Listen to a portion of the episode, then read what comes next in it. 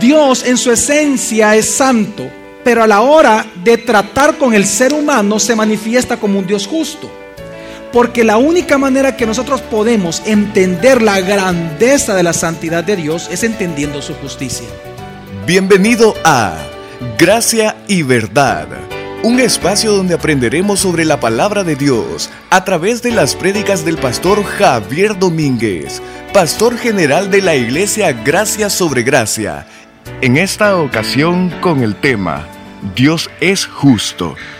Dice la palabra de Dios en Hechos capítulo 3, cuando viene el apóstol Pedro y él comienza su segundo gran sermón que está registrado en Hechos de los Apóstoles, él comienza a predicar, él dice algo muy importante acerca de Jesucristo y él define a Jesús con dos grandes atributos que todo el tiempo, usted en la Biblia lo va a ver todo el tiempo unidos.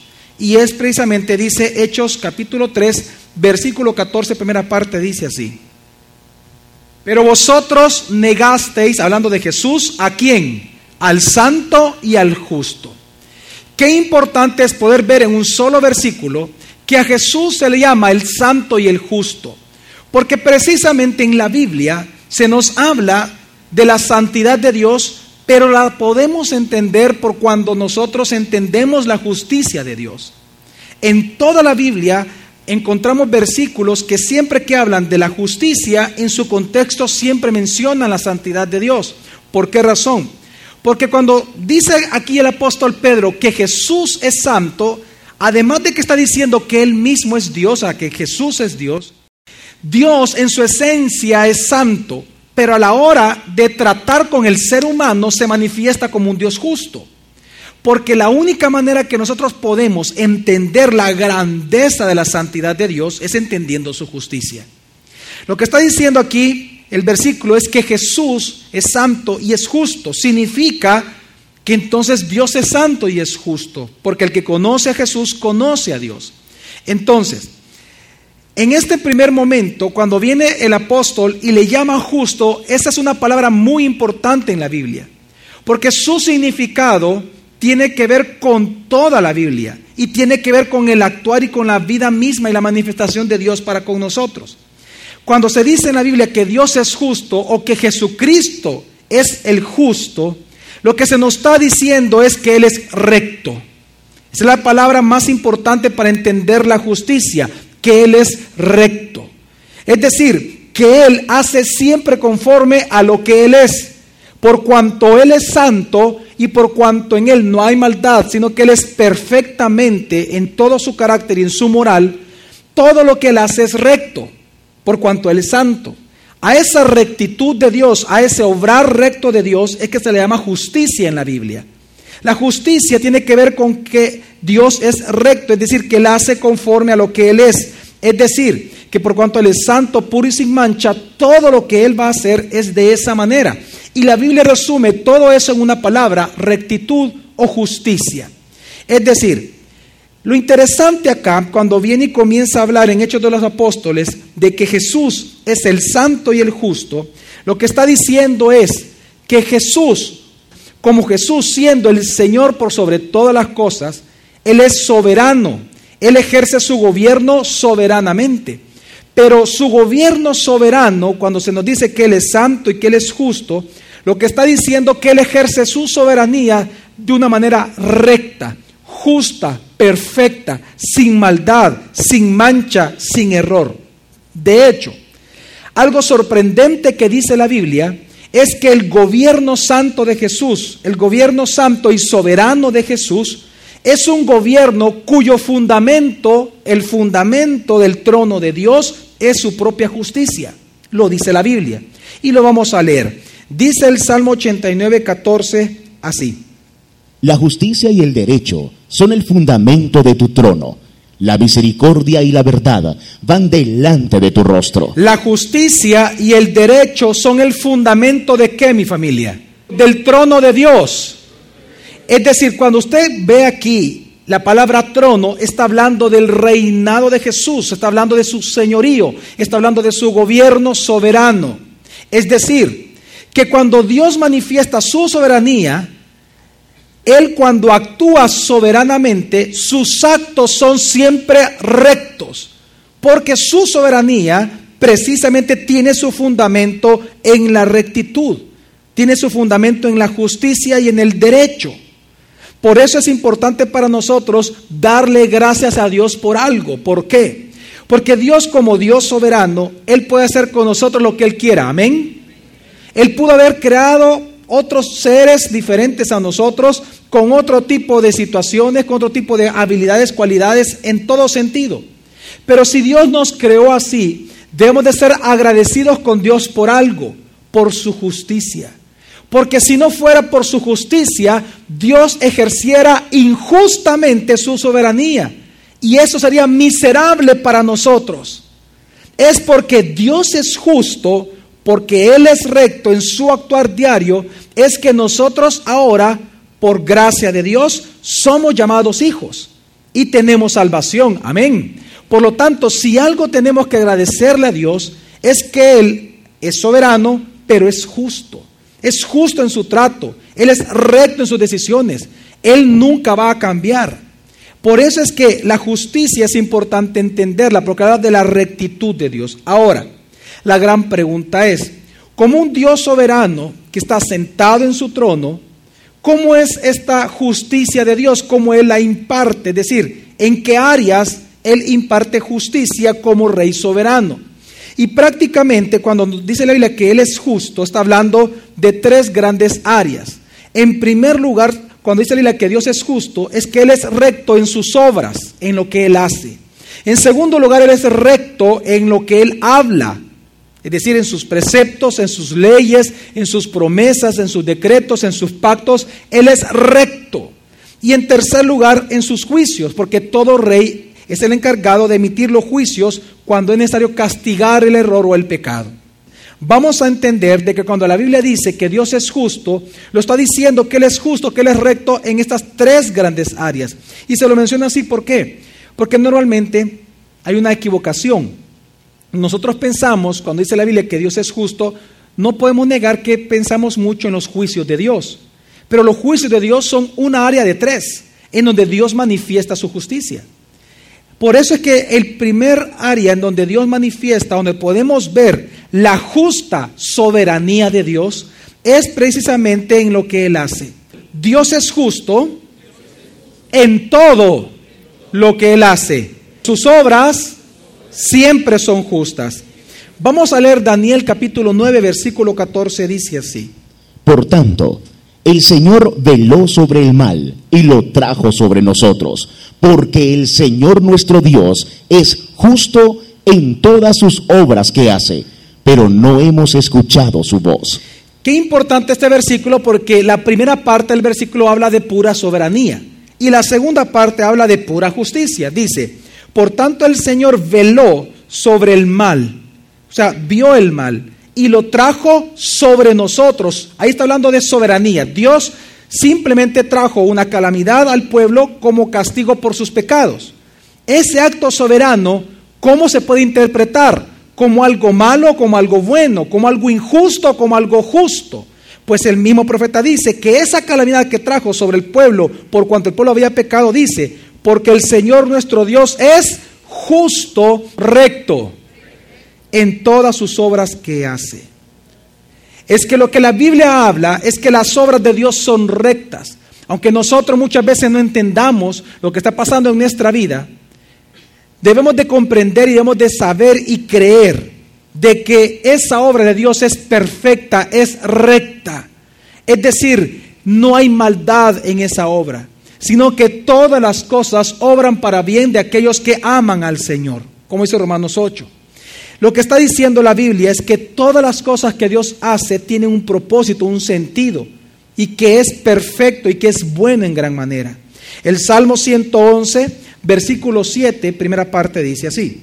Las obras de tus manos son verdad y justicia. Las obras de tus manos son verdades, son verdaderas y son justas, es decir, son rectas. Cualquier cosa que Dios haga, tanto lo bueno como el mandato de que sucedan cosas malas, esa obra de Dios tenga por seguro que es algo recto para Él, Por lo tanto, es, es menester de nosotros todo el tiempo dar gracias a Dios.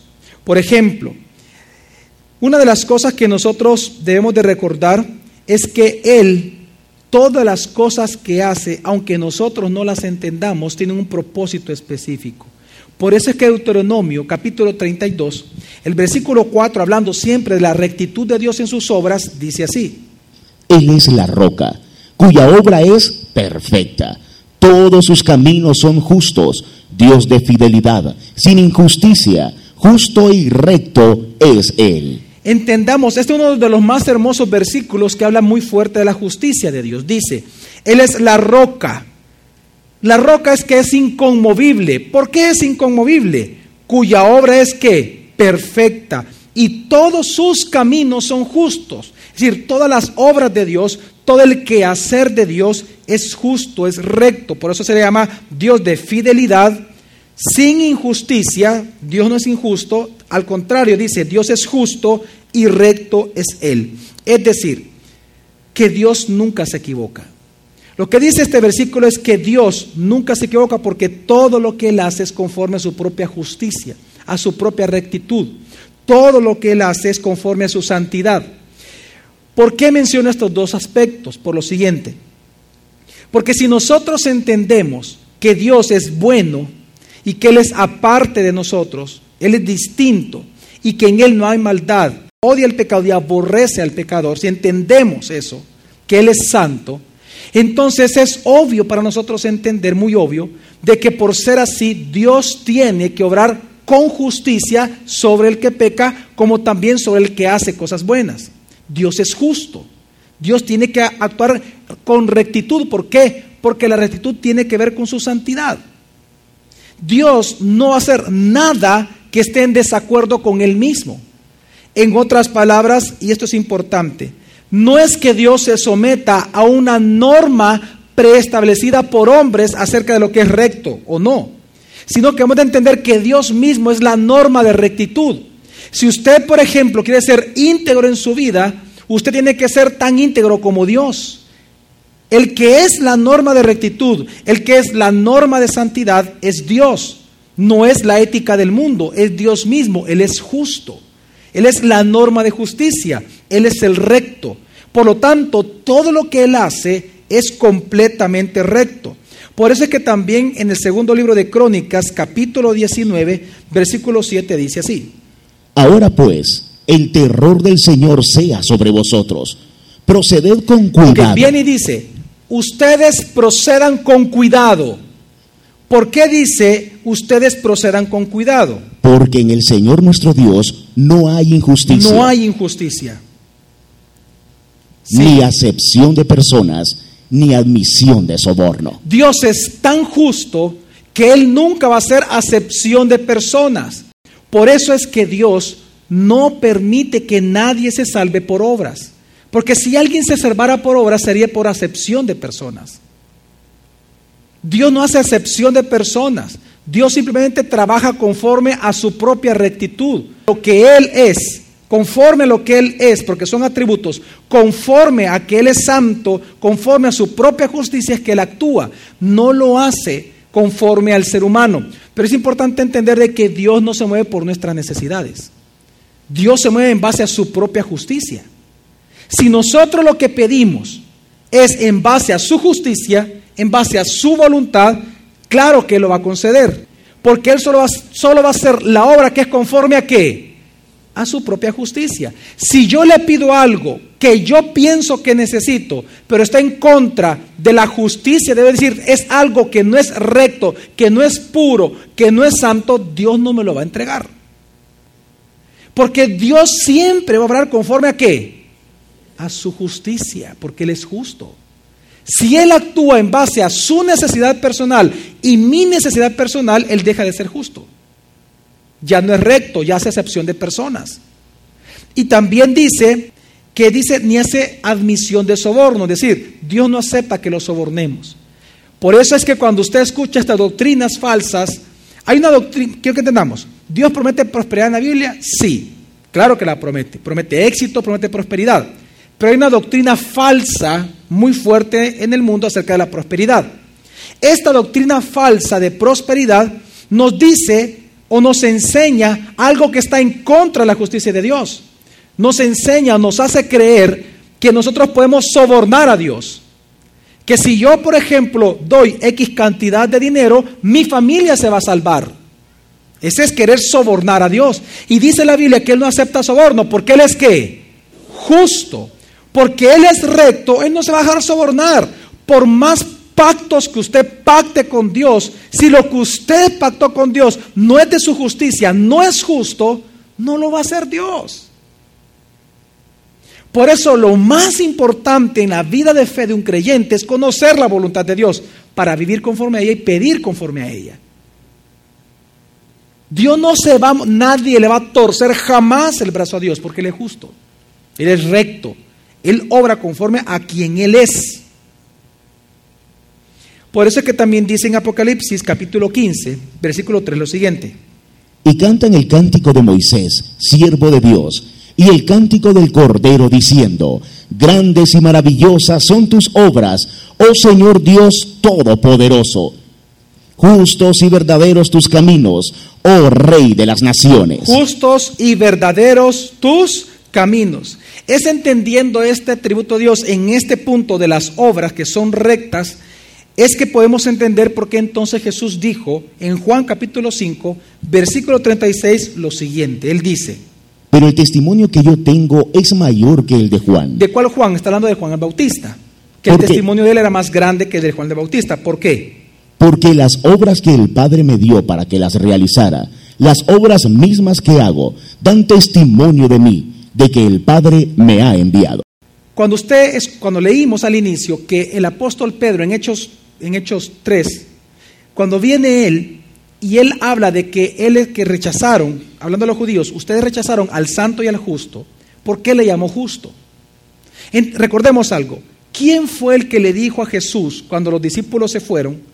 Cuando Jesús les pregunta, ¿acaso ustedes quieren irse también? ¿Quién fue el que le dijo, hemos sabido y hemos creído y hemos conocido que tú eres el santo? ¿Quién le dijo eso? Pedro, exactamente. Pedro fue el que recibió esa revelación de parte del Padre. Entonces, Pedro sabía que él era Dios. Cuando él dice el santo y el justo, quiero que entendamos algo. ¿Por qué le llamó el justo? Porque todas las obras que Jesús hizo, ¿de quién eran? Del Padre. Y todo lo que Dios hace es que justo. Por eso que todas las obras de Jesús, todas, el 100% son obras justas. Por eso es que ellos vieron que Él era Dios. Vieron que Él era justo cuando nosotros somos injustos. Vieron en Él justicia cuando nosotros vemos injusticia. Ellos reconocieron que Él era Dios. Sus obras, Él dice, las obras dan testimonio de mí que yo soy Dios. Porque cuando Él dice que el Padre me ha enviado, está hablando de, de su deidad. Cuando dice, las obras que yo hago, las mismas que yo estoy haciendo, dan testimonio quién soy yo, es porque deben entender que las obras mismas son las del Padre. Es decir, la gente podía ver que sus obras eran siempre justas. Y eso es lo que hacía rechiñar los dientes a los fariseos. Porque por cualquier lado que Jesús venía, y ellos trataban de confrontarlo o trataban de ponerles una cascarita para que supuestamente rebalara a Jesús, todo el tiempo los hechos de Jesús demostraron que él era un hombre que justo porque Dios es justo. Porque sus obras son justas siempre y por siempre. El día de mañana continuaremos aprendiendo más sobre este tema. Gracia y verdad con el pastor Javier Domínguez. Es una producción de la iglesia Gracia sobre Gracia. Puedes encontrar más recursos como este en nuestra página web, graciasobregracia.org.